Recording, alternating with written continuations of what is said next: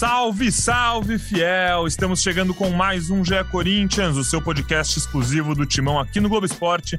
Eu sou Pedro Suaide e hoje estou na presença de Careca Betralha e Bruno Cassucci para falar sobre Corinthians e Deportivo Cali 0 a 0 um jogo cheio de histórias, um jogo que dá para analisar de vários jeitos. Tem a turma do copo meio cheio, a turma do copo meio vazio. A gente vai falar sobre isso. Podia ter ganho, dava para ter ganho, era para ter ganho até, a gente pode dizer. Não ganhou, voltou com empate, um ponto importante. O Corinthians segue na liderança do seu grupo e, se vencer o Always Ready na última rodada, já está classificado para as oitavas de final, independentemente do que acontecer na Bomboneira no dia 17 de maio, daqui duas semanas. Mas isso é assunto para o nosso programa. Vamos falar também sobre o jogo muito difícil desse final de semana: Corinthians e Bragantino em Bragança Paulista. Corinthians líder do Brasileirão, Bragantino vice-líder duelo de dois times de Libertadores, duelo pelo topo do Brasileirão. E para começar falando sobre esse Corinthians Deportivo Cali, nossa principal pauta desse programa, eu vou chamar aqui meu Caraca Bertralha, meu amigo, que, se eu não me engano, tá na turma do copo mais meio cheio, mas eu acho que mais ponderado, né, Careca? Porque não pode perder tanto gol, né? Não, não pode perder chance de ganhar um jogo desses, né? Fala, Pedrão. Fala, Cassucci. Prazer estar sempre aqui no nosso podcast semanal. Ah, cara, acho que tem que analisar tudo o que aconteceu no jogo, né?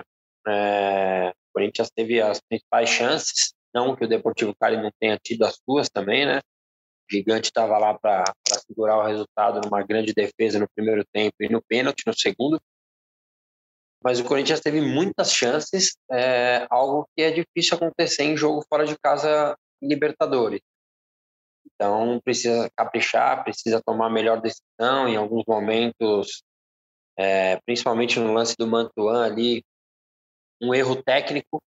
É, a bola vem do lado esquerdo, então ele tem que entrar com o pé esquerdo. Ele pode até perder o gol, assim como o Maicon e Fábio Santos perderam lá no final do jogo, mas fizeram o movimento certo, entrando com o pé direito, porque a bola veio da direita. Isso é base e o Mantuan acabou errando esse, esse movimento técnico. E daí o gol ficou mais difícil para se fazer e o Corinthians acabou perdendo essa e várias outras chances que eu até citei aqui. Mas o ponto é importante. Você me perguntou na segunda-feira se eu abraçava o empate na segunda-feira. Eu disse que não era ruim, mas que eu achava possível ganhar do Deportivo Cali pelo que eu tinha assistido do Deportivo Cali. É, e o jogo mostrou exatamente isso.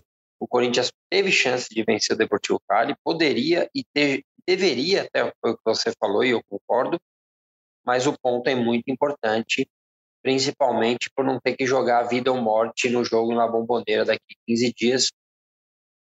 E quem vai estar com essa situação é o Boca Juniors.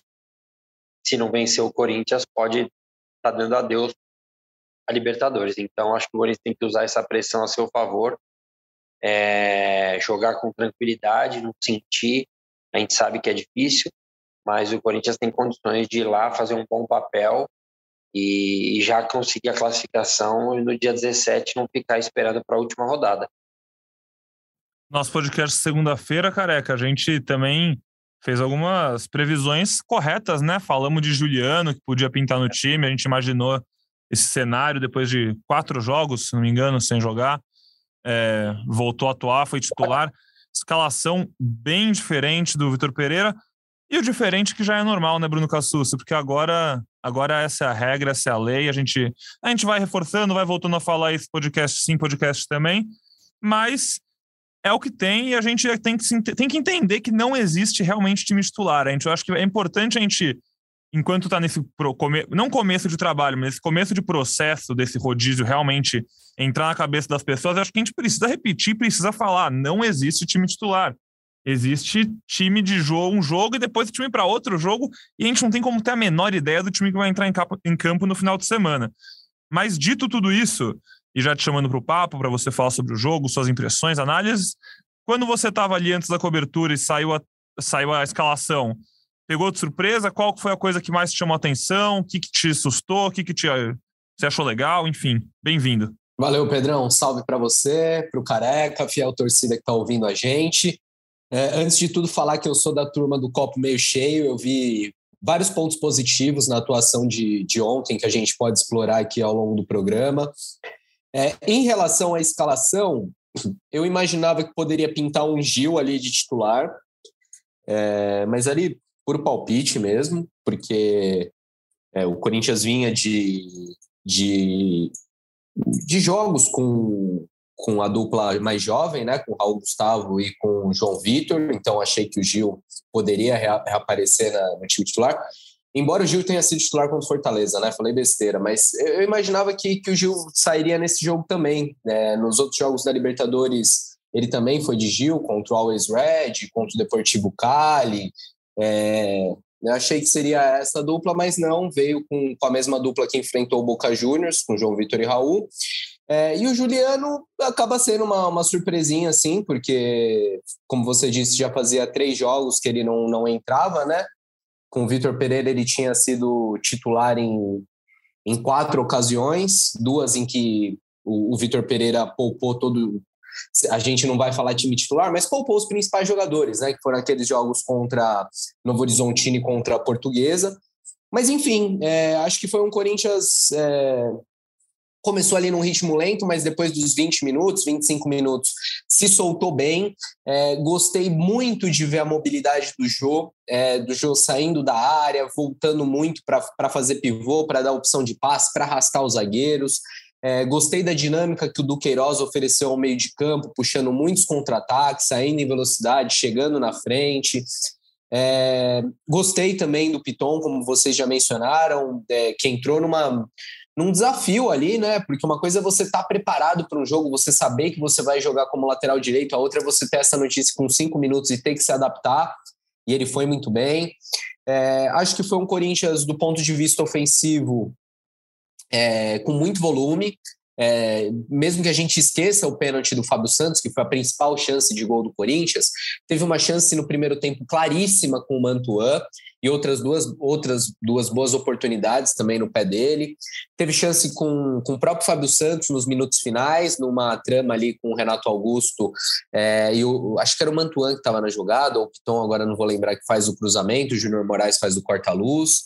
É, teve cabeçada do Jô, enfim, o Corinthians com muito volume ofensivo. Do ponto de vista defensivo, acho que é, algumas coisinhas a corrigir. Achei que, que Raul e João Vitor, em um determinado momento ali do segundo tempo, começaram a ficar um pouco mais nervosos, bateram um pouco de cabeça. Mas uma atuação boa do Corinthians, um ponto importante que fica um gosto amargo pelas circunstâncias do jogo, né? Para o Corinthians ter criado para vencer a partida mas se a gente olhar friamente a tabela, é um ponto importante. E uma atuação também que deixa, deixa bons sinais, ainda mais se você considerar que o Corinthians não teve o Fagner na maior parte do jogo, é, teve Renato Augusto e William, dois de seus principais jogadores, só entrando no segundo tempo, nem precisou recorrer a seu artilheiro na temporada, que é o Roger Guedes. Enfim, então acho que é um Corinthians que, que, mais uma vez, como a gente já falou em outros programas, mostra que tem elenco, mostra que tem variação. É, e, e, acho que o, o Vitor Pereira tomou boas decisões. Talvez no primeiro momento, é, vou ser sincero, quando o Fagner machuca, eu vejo o Lucas Piton indo para aquecimento, eu não acho que era a melhor saída, mas se provou. Se provou.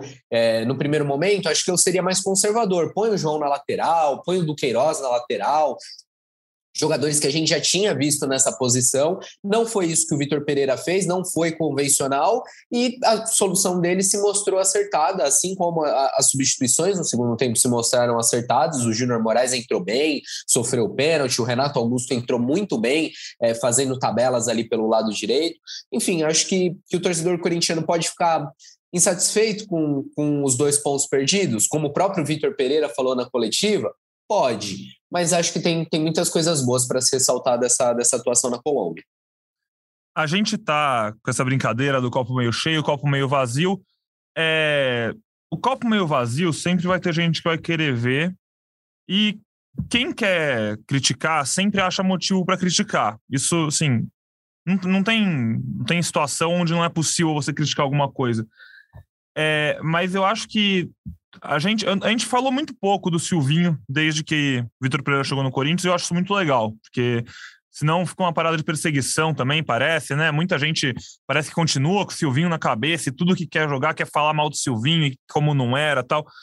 Mas eu acho que esse jogo é bem sintomático para a gente relembrar como que esse time tinha dificuldade, acima de tudo, de criar chance há pouco tempo.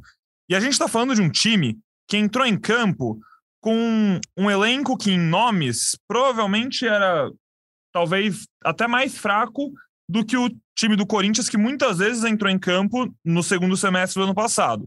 O Maicon jogou, que não estava, beleza, mas como o Cassus falou, William, Renato Augusto entraram no fim do jogo, Paulinho nem jogou, Roger Guedes nem entrou. Muitas vezes o Corinthians entrava no passado com um time que no papel era considerado mais forte do que esse, com um ataque de Mantuan, Jô e Mosquito seria, do Queiroz de volante, enfim.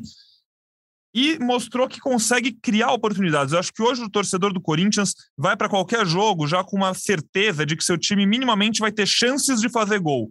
Isso é uma evolução muito importante, porque o gol saiu, não é condicional. E é óbvio que o corintiano tem que estar tá doído pelo gol não ter saído. Você não pode perder tantas chances num jogo de Libertadores, num jogo fora de casa, que é importante ganhar. Mas, como a gente sempre fala aqui, tudo é questão de contexto, esse é um jogo que o contexto permitiu até a bola não entrar e sem maiores consequências. Se essa bola não entra, o Corinthians joga assim, essa bola não entra num jogo de oitavas de final, aí é outra história. A bola tem que entrar. Esse jogo, a bola não entrou, o Corinthians continua líder do grupo, continua dependendo só dele para se classificar. E, bem ou mal, segue a vida. E aí, enfim, foi um jogo também sintomático que mostra mais uma vez a diferença que faz ter um técnico que consegue tirar o melhor e dar repertório para o seu time, né, careca? Mais uma vez a gente conseguiu ver o time mudando de formação durante o jogo. O Gil entra no segundo tempo, sai o Mantuan, volta ter aquela linha de três, e aí o time evolui com essa linha de três. O William cai pelo meio algumas vezes, Renato Augusto vai para a ponta direita em certos momentos. Júnior Moraes, mais uma grande partida, individualmente, inclusive. A gente pode até tentar listar nome a nome. Vários jogadores fizeram uma partida muito boa individual. Vários jogadores atuaram num nível muito alto. A gente vai falar do Piton jogando muito bem, o Cássio, uma partida maravilhosa, do Queiroz, fenomenal. É, Renato Augusto entrou muito bem, Jô muito bem, Júnior Moraes muito bem. O Mosquito, acho que foi a melhor partida dele com o Vitor Pereira desde que chegou. Ele estava com aquela tendinite até, mas Mosquito sozinho, acho que forçou três ou quatro cartões amarelos na defesa dos caras, estava dando uma dor de cabeça. Né? Dor de cabeça danada do lado oposto, né, careca? Então, acho que é óbvio que o torcedor pode sentir, pode estar triste que não ganhou esse jogo, porque tem que ganhar, é o tipo de jogo que você tem que ganhar se você quer ser campeão de uma Libertadores mas o Corinthians ainda é um time em evolução e por um bom tempo vai ser um time em evolução. É, hoje a gente fala às vezes do Palmeiras, eu vou citar o Palmeiras pela questão de um técnico português, pela questão do tempo de trabalho, é, ideias parecidas no sentido de rodízio. Hoje, depois de quase dois anos de Abel Ferreira no Palmeiras, que a gente vê o Palmeiras jogando talvez no que seja o seu auge. Tudo bem que eles ganharam coisas antes disso, e o Corinthians pode ganhar coisas enquanto ainda tem evolução também. Mas esse time ainda tem muito para crescer e faz parte do crescimento perder gols, errar. Que bom, né, careca? Que foi num jogo que isso foi permitido, entre aspas. Eu acho que durante o jogo eu fiquei circulando entre meio cheio, meio vazio, é, porque ao, ao, mesmo tempo que eu lamentava as chances desperdiçadas, eu tinha um medo de os caras chegar lá e fazer um gol, o que complicaria o Corinthians, né? O complicaria, que eu quero dizer, é porque o Corinthians ia ter que ganhar pontos lá na Argentina ou ponto. Senão, só a vitória na última rodada poderia não bastar, né? E ainda mais pelo que estava acontecendo na Bolívia, o Boca vencendo o jogo. E óbvio que o corintiano ficou com esse medo. Eu gravei o vídeo do GE com alívio de verdade mesmo, ter acabado o jogo. Claro que eu queria ganhar, mas o empate foi muito importante.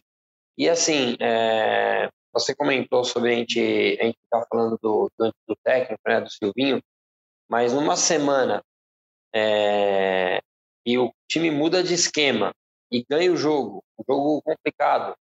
Podemos lembrar que contra esse mesmo Fortaleza no ano passado, o Renato Augusto foi mantido como centroavante até os 70 minutos de jogo, até entrar o Cantijo, liberar um pouco ali o Renato vir para o meio e o Jô ir para ataque. É, e daí eu estava notando hoje, Corinthians nesse rodízio, eu vou até falar os nomes, Corinthians tem usado 19 jogadores. Eu não estou falando que todos eles estão no mesmo nível, mas o Corinthians tem um elenco. O, nesse rodízio aí do Vitor Pereira, jogaram bastante minutos. Cássio Fagner, Rafael Ramos, Gil, João Vitor, Raul Gustavo, Piton, Fábio Santos, Duqueiroz, Maicon, Paulinho, Juliano, Renato Augusto, Watson, Jô, Júnior Moraes, Mosquito, Guedes e William. São 19. Mas os goleiros jogaram um jogo cada um. Bruno Melo jogou, Xavier jogou, Rony jogou, Giovanni jogou, Robert Renan jogou, Cantijo jogou, e acho que o Cantijo está nessa fila para entrar no lugar do Paulinho nesses 19.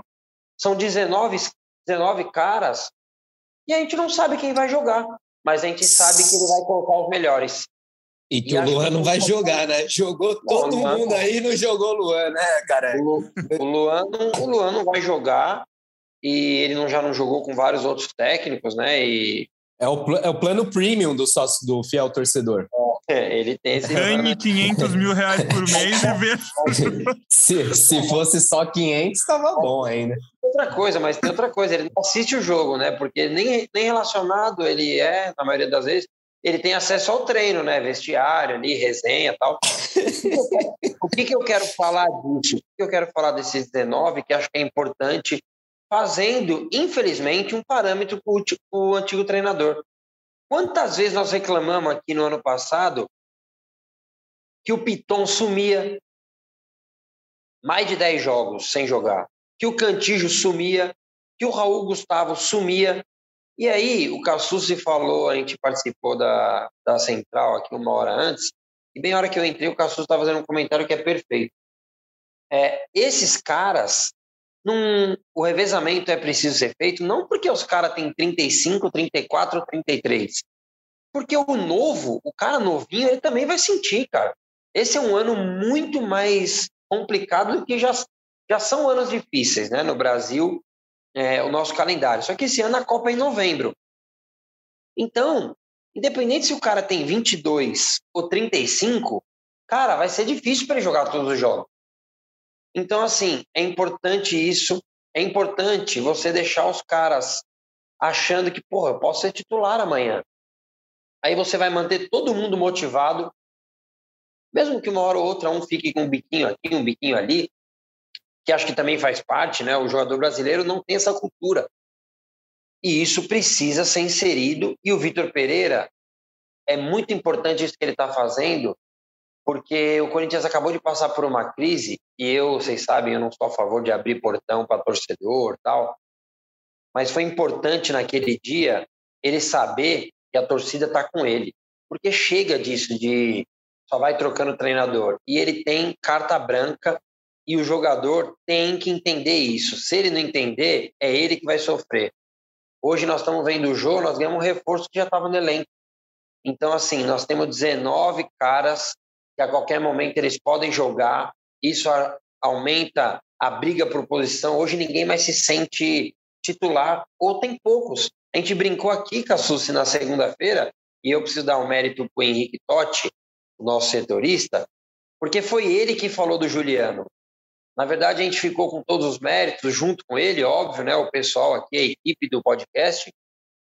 Mas a gente fez uma brincadeira assim: vamos falar quem está garantido no jogo de quarta? E nós falamos que o tripé de meio de campo estava garantido. Ele falou: olha, gente, pode ser que não. A gente tinha comentado que o Juliano vinha de dois, três jogos sem jogar, e ele que falou: pô, pode ser que não. E o Juliano acabou vindo para o jogo. O William não veio. Lembra aqueles três melhores jogadores que eu considero? William, Renato e Fagner. Ontem nós não tivemos três, porque o Fagner machucou com quatro minutos e o Corinthians fez um bom jogo. Isso que anima para o Corinthians ter um futuro bom pela frente aí. No último programa, o Roger Guedes foi uma pauta, né, careca? E agora, quando você estava falando do, da importância do Vitor Pereira manter todos os jogadores sempre, sempre prontos, sempre, né? Você até deu o exemplo do Kelvin no, no, no, Porto dele, que não jogava várias partidas e no jogo que ele fez o gol do título, ele entrou em campo e nem acreditava, mas ele estava pronto, porque o técnico sempre mantinha ele animado, é, querendo, tá, querendo mostrar trabalho, falando que era possível ele jogar, e aí chegou a hora ele jogou. É, por que foi é do Roger Guedes especificamente? Só porque, assim, muita gente muita gente achou que a declaração dele ali foi num tom ruim, falando, ah, a gente não sabe quando é titular, a gente nunca... Às vezes a gente só descobre o time na hora do jogo tal. Cara, eu, Primeiro de tudo, só para deixar claro e não parecer que eu estou criticando o Roger Guedes aqui, porque no último podcast eu falei e falo de novo. Acho que está tudo super normal nessa relação e nessa troca de aspas entre ele e o Vitor Pereira. Eu acho que normal, correto. Prefiro o jogador assim do que o jogador que não quer jogar. Mas, se o jogador. Se, se tem um jogador incomodado com isso, de não saber se é titular tal, deve ter uns 30 que estão muito felizes de não saber se é ser titular, porque em outros tempos nunca jogariam. E você mantém vários outros jogadores motivados, animados, no auge do seu físico, sempre querendo dar o melhor. E é esse tipo de jogador que quer jogar. E eu acho, inclusive, que o Roger Guedes é um desses jogadores, mesmo ele antes sendo um jogador, entre aspas, mais intocável e hoje não. Eu acho que ele também quer. Eu acho que ele tá motivado. Eu acho que ele quer mostrar. Ainda mais ele sendo um cara novo que sonha com seleção brasileira, sonha com ser vendido para um grande time da Europa. Enfim, ainda tá em outro momento de carreira do que os outros medalhões que chegaram. E, pô, ter essa motivação sempre em dia, né, Cassucci, pra Roger Guedes, e aí falando dessa disputa do ataque. Roger Guedes, Mantuan, Mosquito, William, Jô, Júnior Moraes. Cara, você tem que ter jogador querendo jogar, tem que ter jogador pronto para jogar, e quanto mais estiver, melhor. Você não pode deixar eles acomodados. E esse é um dos méritos do Vitor Pereira que a gente acha que mais tem que falar hoje em dia, né? Eu acho que, para além da motivação, que eu concordo com você, é, tem a questão do ritmo de jogo, tem a questão do estar tá acostumado. Porque quantas vezes no ano passado é, o Piton ficava ali uma sequência de 10 jogos sem jogar, e quando ele entrava, a gente falava, pô, mas é difícil você avaliar, né? Fazia tá. dois meses que o cara não jogava. Agora não, agora ah, tá E aí ele entra, falha um jogo, a torcida cai matando. Mas, pô, o cara tá sem ritmo, né? Pô, acontece. Exato, exato. Acho que, que, que tem méritos. Eu, eu acho que, assim, a questão de entrosamento é, é bom você ter aquele jogar por, por intuição, de saber onde está o, o companheiro, de, de entender melhor. Mas isso, cara, você não precisa ter em, maio, você não precisa ter em abril. É, como o próprio Vitor Pereira falou, o importante é a gente se manter vivo nas competições. E aí acho que lá para agosto, lá para setembro, esse entrosamento invariavelmente já vai estar tá melhor, né? Por treinos, por jogos. E aí talvez seja o momento da gente entender um Corinthians titular, né? Se não os 11, mas uma estrutura. A, a, gente hoje já, já, já vislumbra né, qual que é o Corinthians titular. Não pode não cravar os 11, mas tem ideia do, de qual é o esqueleto do time, qual que é a coluna do time. E acho que isso, com o passar do tempo, vai ficar um pouco mais definido e vai ter.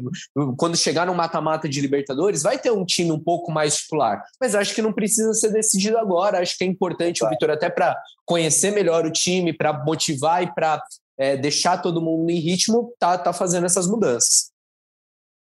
A gente realmente.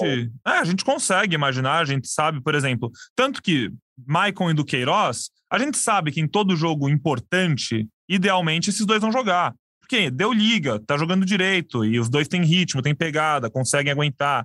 Cássio é titular, Fagner é titular, William é titular. Ontem não jogou por questão física também. Mas eu Mas acho que se a gente for, se a gente for falar é, o que o Cassus falou, eu acho que dúvida, dúvida mesmo. Ah. É, por exemplo, ficou, sei lá, se a gente respeitasse aqui data FIFA, por exemplo. Voltou um jogo Corinthians e Flamengo em Itaquera depois de 10 dias fora. Eu só teria dúvida em um dos zagueiros, no lateral esquerdo e no atacante pela direita. Eu acho que o resto está bem definido e aí ele vai mexendo conforme o jogo, conforme a necessidade. Mas hoje, se fosse nessas condições, claro, não vai ter essas condições. Mas respeitamos a data FIFA. Ah, mas é aquilo também, uma, uma, final de Libertadores, você poupa o time a semana inteira antes, né? Vai jogar esses aí, vai jogar esses aí. Só, só uma dúvida, dos três zagueiros, qual que é o único que está garantido para você? Eu acho que o Raul por ser canhoto, tá jogando bem, né? Eu acho que é o Raul por ser canhoto. É, ele tem ido bem. Ontem eu achei que em alguns momentos, inclusive no pênalti, achei que ele, ele errou o posicionamento. É, e o Raul, naquela brincadeirinha que a gente faz, vai que eles estão escutando, eu vou falar direto para ele. Raul, seu passe é muito bom, cara. Só que nem sempre você precisa dar esse passe muito bom. Às vezes você pode dar o curtinho. Tem um lance ontem que o Corinthians sofre que ele foi dar uma cavada pro Fábio Santos, a bola sai pela lateral, os caras batem o lateral rápido e eles vão dentro do gol. Cara, nem sempre você precisa dar esse passe tão difícil. Você pode dar um toquinho, vamos respirar tal. mas eu acho que ele, a dúvida ficaria Gil ou, ou João Vitor, Fábio Santos ou Piton, e lá na direita Guedes ou Mantuan. O resto, se ele pudesse escolher os 11, ele colocaria Cássio Fagner, Raul, aí o tripé de meio, William e Jô, eu acho. Mas, mas aí nessa dúvida, é, empurraria o William para a direita e jogaria com Guedes na esquerda, é isso? Ah, pode ser que sim, pode ser que. É assim, você vê que ontem, a gente até comentou já isso aqui, né? É, o Mosquito ontem, que o Mosquito joga pelo lado direito. O Mosquito jogou pelo lado esquerdo fez o jogo. É, eu acho que é adaptação, é treino, dependendo da necessidade. Claro, depende muito do que você quer do jogo, né? Às vezes você precisa. O jogo tá 0 a 0 você pode sair com o Mantuan. Ah, você tá com 1 a 0 contra, porra, daí você dá para você pôr o Roger Guedes e o William, mesmo porque eu gosto muito de movimentação, né? Eu falo isso faz muito tempo. E acho que o Corinthians tem condições e tem jogadores para movimentar bastante. A gente já tem visto essa movimentação, inclusive o Du confirmou aqui para gente que existe essa movimentação do tripé de meio. Às vezes o Maicon vem de primeiro, às vezes vem o Renato, às vezes é o Du, na maioria das vezes é o Du, na verdade. O ataque, eu acho que também precisa fazer um pouco mais isso, e nós já vimos o William fazendo isso o William fazendo no domingo, o William fazendo ontem. Então, assim, vai ter momentos, vão ter momentos dos jogos que o Roger Guedes, por exemplo, se estiver pela direita, ele pode vir jogar por dentro aqui para se aproximar do jogo e liberar o corredor para o Fagner. Hoje nós temos um treinador para isso, capaz de, de fazer esse tipo de coisa. Então, assim, é, foi o que vocês falaram e eu concordo e lembrei muito da frase que o Tite falava, né? Vamos ficar no bolo nas últimas 10 rodadas a gente vê o que, que nós estamos brigando. E daqui, quando chegar faltando essas 10 rodadas, que vão estar nas fases decisivas também dos mata-mata, o Corinthians vai ter o que você falou, Cassucci. Um time mais pronto, um time mais entrosado, um time cada vez com o torcedor tendo mais certeza quem são os 11 ideais. E daí você pode trabalhar em cima do que você precisa do resultado. Esses caras podem se movimentar muito e não ficar guardando posição. A gente viu o Flamengo de 2019 cada hora um estava num lugar. E acho que o Corinthians tem condições de fazer isso. Eu acho muito legal essa sua fala, careca, sobre ficar no bolo. É, e o Cassucci, que, pô, já está na cobertura do Corinthians há bastante tempo e já cobriu títulos, cobriu belas campanhas no Brasileirão, é, sabe muito bem de perto como é isso também. É, por exemplo, não preterindo um jogo a outro, mas muita gente ficou, pô, se o William, que palhaçada o William ter jogado contra o Fortaleza, sabendo que tinha esse jogo agora, porque devia ter jogado poupado para jogar esse. Mas aí se não ganha do Fortaleza, e aí próximo jogo contra o Bragantino não ganha de novo, e aí cai para décimo do Brasileirão em uma semana, sabe? Vai reclamar, vai falar que não tá brigando. E cara, o Corinthians tá em todas, continua em todas. Tá no começo, tá no começo, mas está claramente querendo continuar em todas. O Vitor Pereira, se parece ter uma noção muito grande da importância do Brasileirão, né? Questão anímica para o elenco, questão que dá importância para a torcida e da importância do seu campeonato que premia o time que é mais regular. E ele parece que está realmente com uma cabeça muito boa para isso. A gente vai ver nos próximos jogos. Agora o Corinthians tem uma sequência de três jogos sem Libertadores, né? Brasileirão, Copa do Brasil, Brasileirão de novo. A gente vai ver como ele vai é, fazer o rodízio, quem vai jogar em que jogo, como que ele vai escolher as peças para cada duelo, mas ele parece que tem essa mentalidade também que você falou, né, Careca? Do bolo tal, e aí eu queria ouvir do Cassucci sobre isso, como que ele vê isso e se acha que está indo no caminho certo também. Não, eu acho que não pode ser diferente, Pedrão, porque assim, é, eu acho, eu sinto que o torcedor corintiano gostaria, se pudesse escolher, ah, só vai ganhar um título, acho que é Libertadores, né? A Libertadores é o, é o título aí que todo mundo quer, é um título internacional. Mas assim, tanto Libertadores quanto Copa do Brasil, você pode pegar uma noite ruim, você pode pegar um erro de árbitro, você pode é, ter desfalques, tem, tem mil variáveis no mata-mata que, que podem ser decisivos. E o brasileiro não. Quer dizer, o brasileiro até tem, mas quando você tem 38 rodadas, você dilui esse risco, né? É, então, acho que não só como uma forma de, de motivar o elenco, de, de manter a torcida engajada, independentemente disso, o brasileiro é importantíssimo. E assim, em outros anos, é, a gente olhava para o Corinthians e falava, pô, é um time ali para G5, ah, se, se pegar uma Libertadores está ótimo. Esse ano, pode não estar tá redondo que nem o Palmeiras. Não tá, realmente não tá. Pode não ter um elenco numeroso como o do Galo e do Flamengo. Talvez não tenha um, um banco no, no, nível desses caras, embora o banco do Corinthians seja bom. Mas assim, o elenco deu uma baita encorpada. E eu já falei isso aqui no podcast, não só pelos reforços que chegaram, mas porque a molecada que você tem hoje já é uma molecada com, com estofo. É uma molecada que já está no segundo ou no terceiro ano de campeonato brasileiro. É diferente você pegar o Mantuano no primeiro campeonato, você lançar o Piton, você lançar o do Queiroz. Não, agora muitos desses caras já estão consolidados, já a perna já não vai tremendo tanto ali nos 10 primeiros minutos de jogo, sabe? Então acho que até por esse elenco que foi montado, o Corinthians tem sim que, que olhar o brasileiro como prioridade. E Cassucci, que bom que você falou de elenco e, enfim, reforços, como esse time se formou, porque aqui na nossa sala do Zoom acabou de entrar Marcelo Braga para contar da mais nova contratação do Corinthians para você ouvinte. Não, brincadeira. Eu acho que ele não tem nenhum furo desses para dar para a gente agora. Mas o Marcelo Braga é nosso reforço de meio de podcast. Chegou no meio da temporada e vai fazer a gente brigar nas cabeças até o fim do programa. Fala, amigos, tudo bem? Reforço de meio de temporada ele precisa daquele tempo de adaptação, né? Aqueles jogos, vai entrando aos poucos para saber o que, que, já foi falado, o que, que não foi falado ainda. Estava aqui numa, numa função aqui que não acabou ainda, mas, mas vou levar o paralelo. E vim pegar meus regalos, né? Fiquei sabendo que estão distribuindo regalos agora aí. É, então, se tiver um presentinho aí, uma camisa, alguma coisa, tô aceitando. Uma sacolinha azul e amarela por aí? Ah, eu aceito, por que não, né? Ah, eu também. É Se alguém quiser mandar presente, a gente agradece. Mas, Braga, a gente estava falando muito sobre o jogo, rodízio, Vitor Pereira. Conta pra gente, enfim, a gente já está falando sobre o jogo ainda desde o começo, o jogo da Libertadores, suas impressões sobre o jogo, o que você viu, o que, que te agradou, o que, que te desagradou. A gente estava numa brincadeira aqui do copo meio cheio e copo meio vazio. Tem esse jogo dá para analisar dos dois jeitos, né? Tem muita gente que está vendo de um lado, muita gente do outro. Você tá mais para qual time? Cara, eu fiz um título que o Corinthians fez o jogo parecer ganhável, né? Eu vi que tem nas redes sociais aí uns palmeirenses, uma galera zoando, falando que pô, se fosse o Palmeiras que empatasse com, com o Cali, seria criticado. Como o Corinthians empatou. É, mas é isso, é discurso de quem não viu o jogo. Porque o Corinthians jogou bem. O Corinthians realmente poderia ter ganhado esse jogo. Criou muita chance, né? Teve chance de gol real com o Mantuan, com o Michael, com o Fábio Santos é, com o jogo, que o goleiro fez uma defesaça, assim. É, teve um pênalti para cada lado, o Cássio foi eficiente e o Fábio Santos acabou desperdiçando, mas acho que o Corinthians jogou melhor e poderia ter ganhado. Então, é, olhando esse bolo todo, eu fiquei satisfeito com o jogo, assim.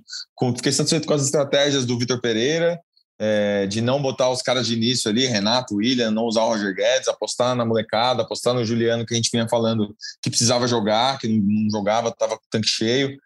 É, o time jogou bem, cara. É, eu acho que ele foi só coerente com o discurso dele ao longo dos últimos dias, assim, de, de não privilegiar titulares e privilegiar quem tá bem e quem ele acha que funciona para aquele jogo. E só uma coisa que eu achei é, mais um acerto dele foi a entrada do Piton, né? Porque para mim ele poderia ter botado o Du, João Vitor e tal. E, e aí foi, me surpreendeu ele ter colocado o Piton e mais um acerto do Vitor. Então, acho que o saldo é, é bem positivo assim da noite. Antes de Embora começar. Seja só um ponto. antes de começar a gravação aqui, careca, o. Careca não, Braga. O careca tava falando que o Lucas Piton agora é o novo Everton Ribeiro. A gente não vai desperdiçar ele, vai para meia direita, vai virar craque, seleção brasileira e, e por aí vai embora, né, careca? Não, não, não, não. Para com isso aí, Pedrão, porque senão depois fico com essa resposta aí, os caras ficam me mandando mais mensagem que Xavier. Não falei isso, não falei isso. Na verdade, quem falou isso aí foi o Cassucci, é, sobre ele jogar invertido, e daí eu falei, pô, igual o Everton Ribeiro. Mas, cara, que surpresa essa aí mesmo, hein? eu, quando eu vi o Fagner, os caras fazendo assim, troca, eu falei, mano, ele vai já para os três zagueiros, né? É, porque o Mantuan teve um jogo que fez a ala direita, lembra? Não lembro contra quem foi. Eu falei, ele já vai meter os três zagueiros agora, não como lateral, João, mas como com três zagueiros. Mas não, ele meteu, ele colocou o Watson e o Piton para aquecer. Eu falei, que é isso, cara? O Watson e o Piton, o que, que ele vai fazer, mano?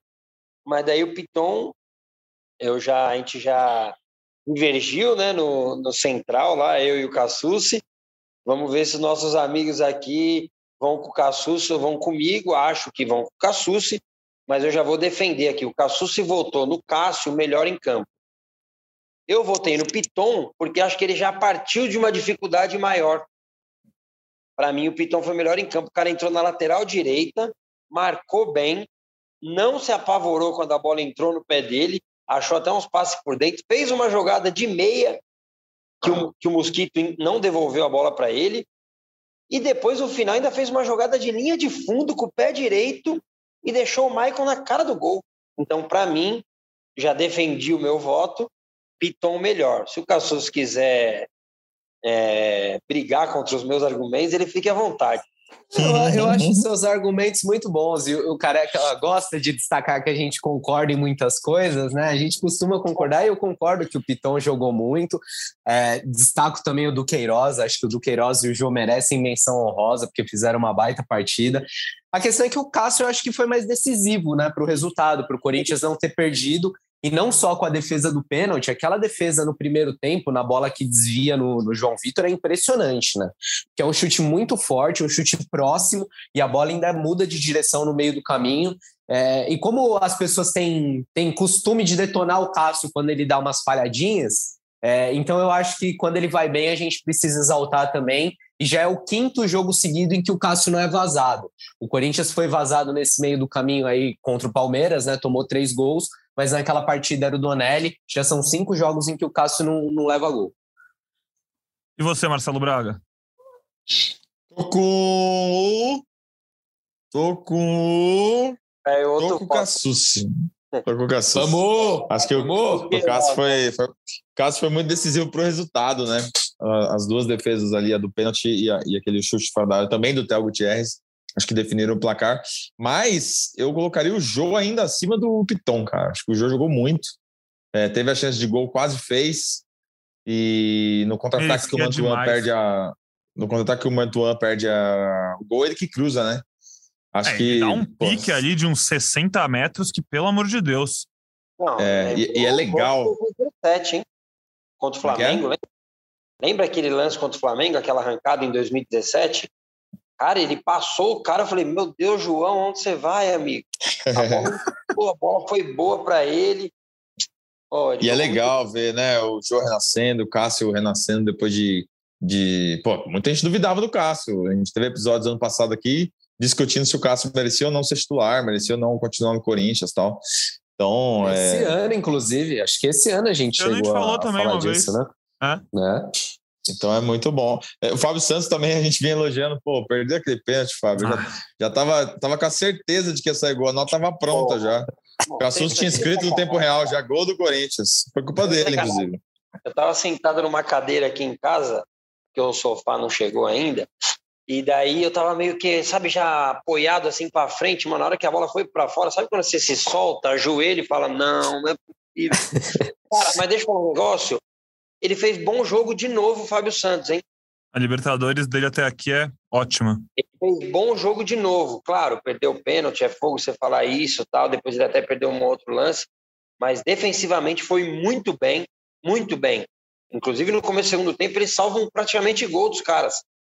Fez bom jogo de novo, Fábio Santos, na minha opinião. É, a bola passa do Cássio e aí é. ele, ele, tira, né? Ele tira na, na pequena área. A gente está fazendo aqui algumas menções honrosas. Eu também acho que o Cássio, para mim, ficou, foi melhor em campo por ser mais decisivo, mas que, que bom que é um jogo com tantos caras bons, com tantas menções. E eu vou aproveitar para fazer mais uma, não pela briga de ser melhor em campo ou não, mas acho que é um cara que merece ser elogiado, que é o Júnior Moraes, cara. Como entrou bem no jogo, é, foi muito bem no último jogo contra o Fortaleza, eu achei. O gol que ele faz, que é anulado, é de uma dificuldade absurda. Eu ia falar que quem jogou bola sabe. Eu não joguei bola, eu sou ruim, mas quem jogou bola, eu acredito que sabe, o careca pode falar. Porque o cara levanta, cara, sem nenhuma referência, girando, bate com a perna ruim, bota no ângulo, puta golaço. E o jogo de ontem ele entra e, cara, ele é muito inteligente. O, sofre o pênalti, o corta-luz que ele dá para o Fábio Santos chegar batendo ali é de uma genialidade que 90% dos atacantes chegaria batendo aquela bola com a bola meio em cima dele. Ele deixa passar para o cara que está em melhor condição atrás, tem a leitura da jogada e, e parece ser um cara ótimo de grupo, muito querido. Então, assim, eu acho que é outro jogador que, assim como como o Jô, que foi um reforço que já estava no elenco, é um reforço que ainda não está no auge dele, mas eu acho que pode ainda render muito, acho que vai fazer bastante gol, tá pegando ritmo de novo, a gente não pode esquecer do contexto da chegada dele, né? Pô, depois de ficar na guerra, toda a questão é, não só física, mas psicológica mesmo, como é difícil se readaptar e voltar a fazer o que ele sabe fazer. Mas pouco a pouco ele está evoluindo e eu acho que ele ainda vai contribuir muito com esse time. Mais uma boa partida dele é um cara que o torcedor do Corinthians já volta a poder contar mais, né? São atacantes, eh, além de tudo, com características diferentes, né? Então, se você precisa de um, de um cara mais, mais que use o corpo e que faça pivô, que proteja a bola para esperar a aproximação dos meias, de laterais, você tem o Jô. É, se você precisa um cara mais para bola de fundo, para aquela bola esticada, que ele vai sair fazendo facão, você tem o Júnior Moraes. Dependendo das circunstâncias, você pode colocar o Guedes. Então é um, é um Corinthians que mais versátil, além de tudo, né? Muito versátil. É, bom, cara, vamos. Fala aí, careca, desculpa. Não, vamos só. Eu acho que merece a gente falar mesmo do Jô, assim. A gente brincou aqui com o Duqueiroz, né? E nós quatro que estavam falando com ele sobre ganhar dinheiro para assistência. Né? Nesse caso, o Jô não precisa do dinheiro dos meninos, porque o Jô tem já uma carreira e uma conta bancária, acho que mais estabilizada que a dos meninos. Mas os caras estão precisando dar uma ajudada nele, hein? Nos últimos jogos aí, ele deixou o Mantuan duas vezes na cara do gol, deixou o Adson na cara do gol. Tá na hora de fazer um golzinho para ele entrar na estatística de assistência aí. E tá merecendo voltar a fazer mais gol também. O de ontem foi um pecado não ter entrado. Ele fez contra a Portuguesa, mas o de ontem, cara, defesa assim maravilhosa do goleiro do Deportivo Cali. É, vamos passar aqui rapidinho então pela tabela do grupo do Corinthians na Libertadores, só para você que está ouvindo ter a, o cenário completo na sua cabeça. O Corinthians segue na liderança, como eu falei, com sete pontos. Todos os times têm quatro jogos. O Corinthians tem sete pontos, o Boca Juniors seis, o Deportivo Cali cinco e o Always Ready quatro. Então, tudo muito embolado, tudo aberto, todo mundo pode se classificar, todo mundo pode não passar, enfim, tudo pode acontecer. Mas, como eu já disse, o Corinthians depende apenas de mais uma vitória, considerando que o último jogo é contra o Always Ready em casa para se classificar. Então, a classificação garantida com mais três pontos. Antes disso, tem o jogo contra o Boca Juniors, fora de casa, bem difícil. Enfim, uma partida que fala por si só, enfrentar o Boca Juniors na bomboneira. Vamos ver o que acontece, mas essa é a situação de momento do grupo do Corinthians. Corinthians que tem uma sequência também muito difícil de jogos agora, como eu já estava falando. Pega o Bragantino no final de semana fora de casa, domingo, seis da tarde. Duelo decisivo contra a Portuguesa pela Copa do Brasil no meio de semana. E eu estou bem em dúvida de como o Vitor Pereira vai armar esse time, porque ele sabe que é um adversário menos qualificado, um adversário que o Corinthians tem total capacidade de ganhar, mesmo com um time mais fraco. Vai jogar em casa e qualquer vitória simples classifica o Corinthians.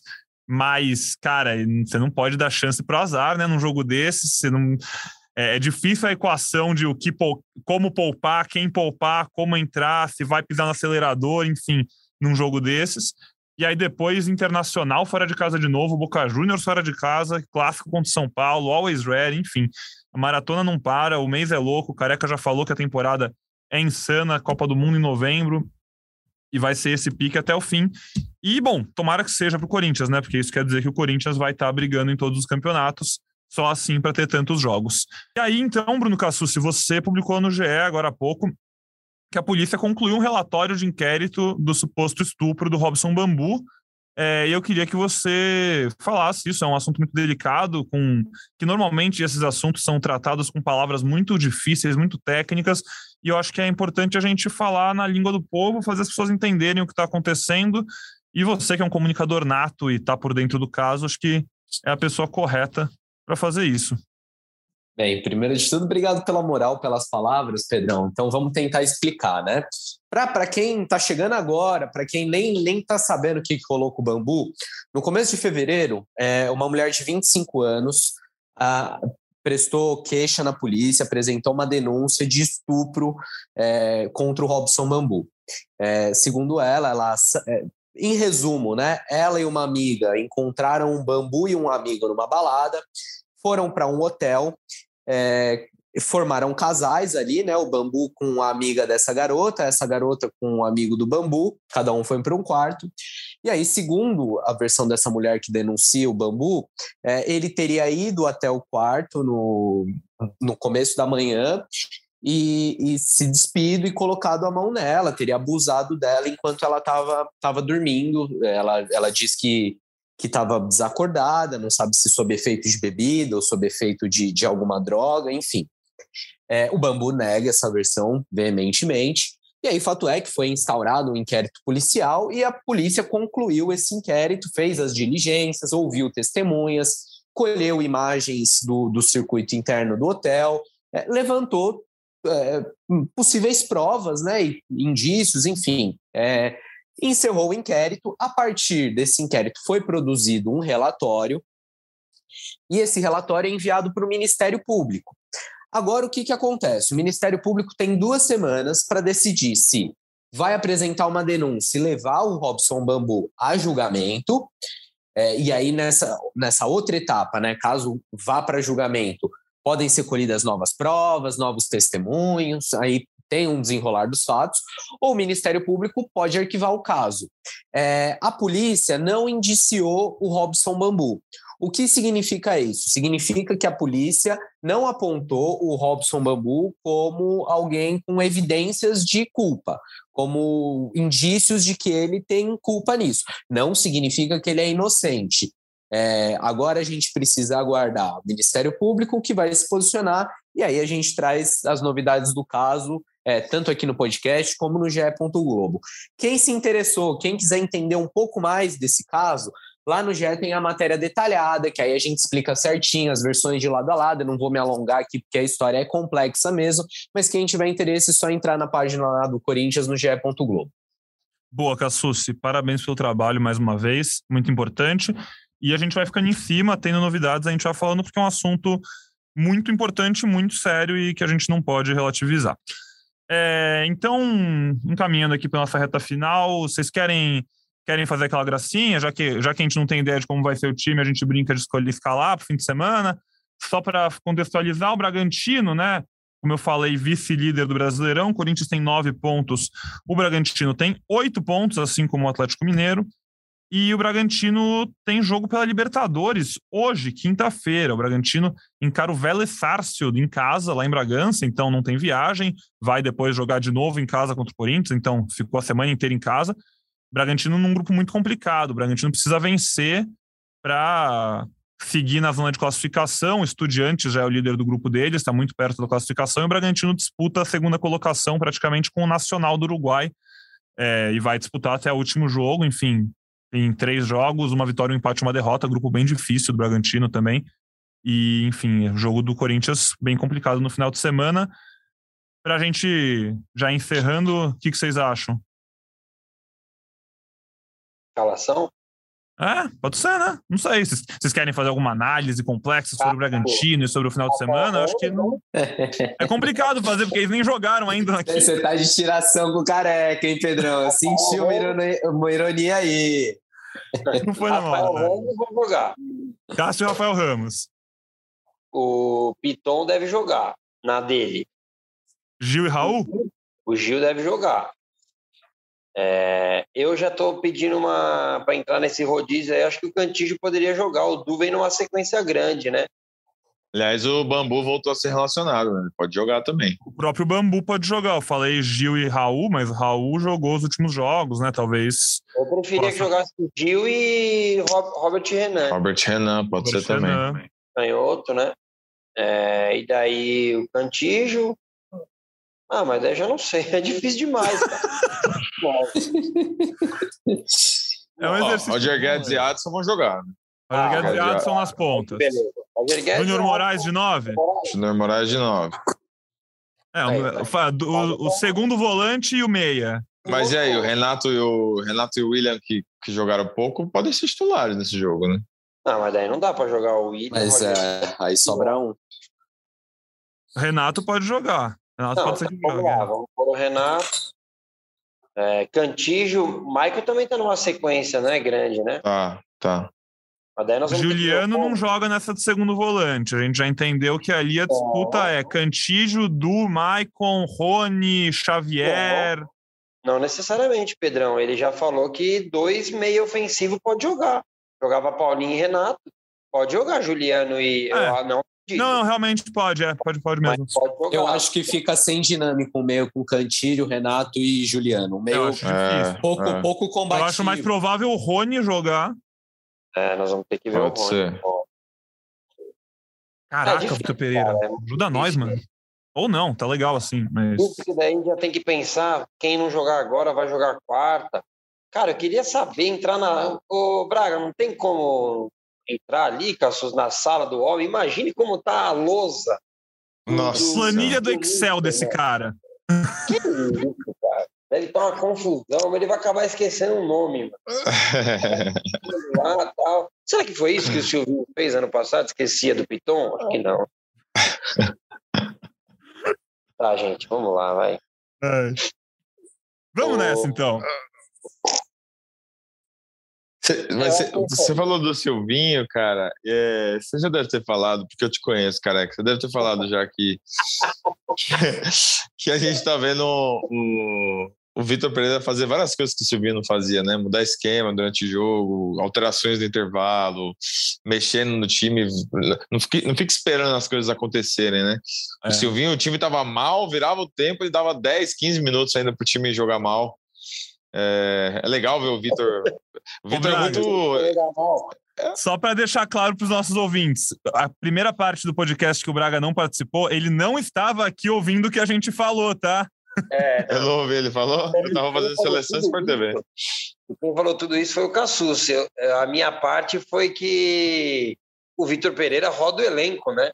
É, uhum. não, eu até citei os nomes aqui, 19 caras estão jogando direto.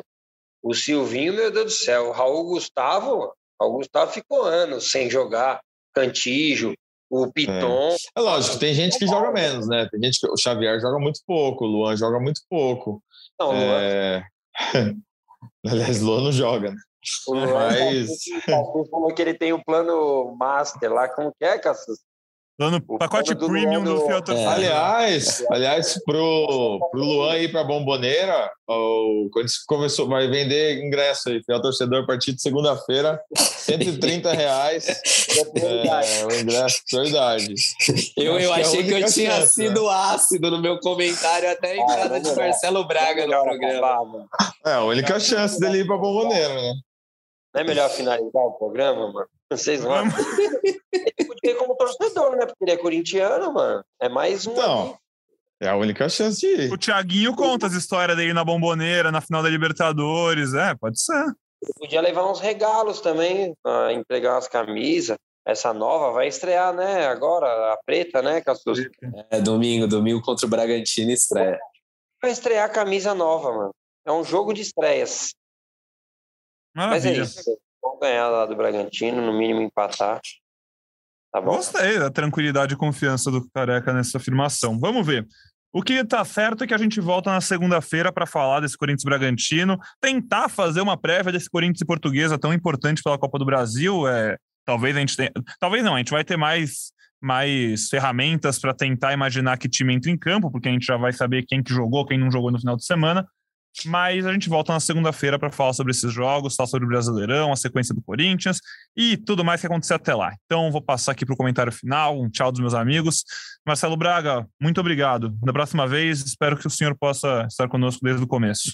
Mas é que hoje pois a agenda é. realmente estava complicada para todo mundo, inclusive. Não, é. Foi... Foi apertado. Eu estava tava fazendo outras coisas aqui é, no nosso site, enriquecendo o material do nosso site. E quero mandar um abraço aí para o torcedor que esses dias comentou lá no GE, que a gente sempre dá uma prévia da escalação, né? Mas o professor não ajuda, não dá dica, a gente não vê treino. Às vezes é difícil ter informação, a gente dá um time provável, né? E a gente colocou um time lá, um torcedor comentou: caramba, Fábio Santos e Gil Aí o outro respondeu: eles sempre erram, eles sempre chutam. Então, um abraço aí para você que disse que a gente sempre chuta. Às vezes a gente chuta mesmo, cara, porque não tem informação. A gente dá um chutezinho ali. É, a gente ainda tá colocando possível, né, Brago? Possível time, né? Nem mais provável. É, possível, pode ser que seja, né? Estão inscritos, estão com camisa, estão com... Pode ser, é possível, pô.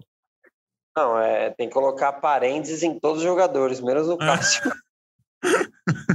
aí não cabe o termo, mas o Cassucci não gosta de usar esse termo aí, chutar. É, e eu tô com ele é, quase sempre. Hoje eu fui voto vencido. Mas é isso, Fiel. Um abraço. É, mano, para de ficar reclamando de tudo, cara. A gente podia ter ganho, podia ter ganho. Mas o ponto foi importante. O ponto foi importante para a gente não ter que jogar uma guerra lá na, na, Argentina.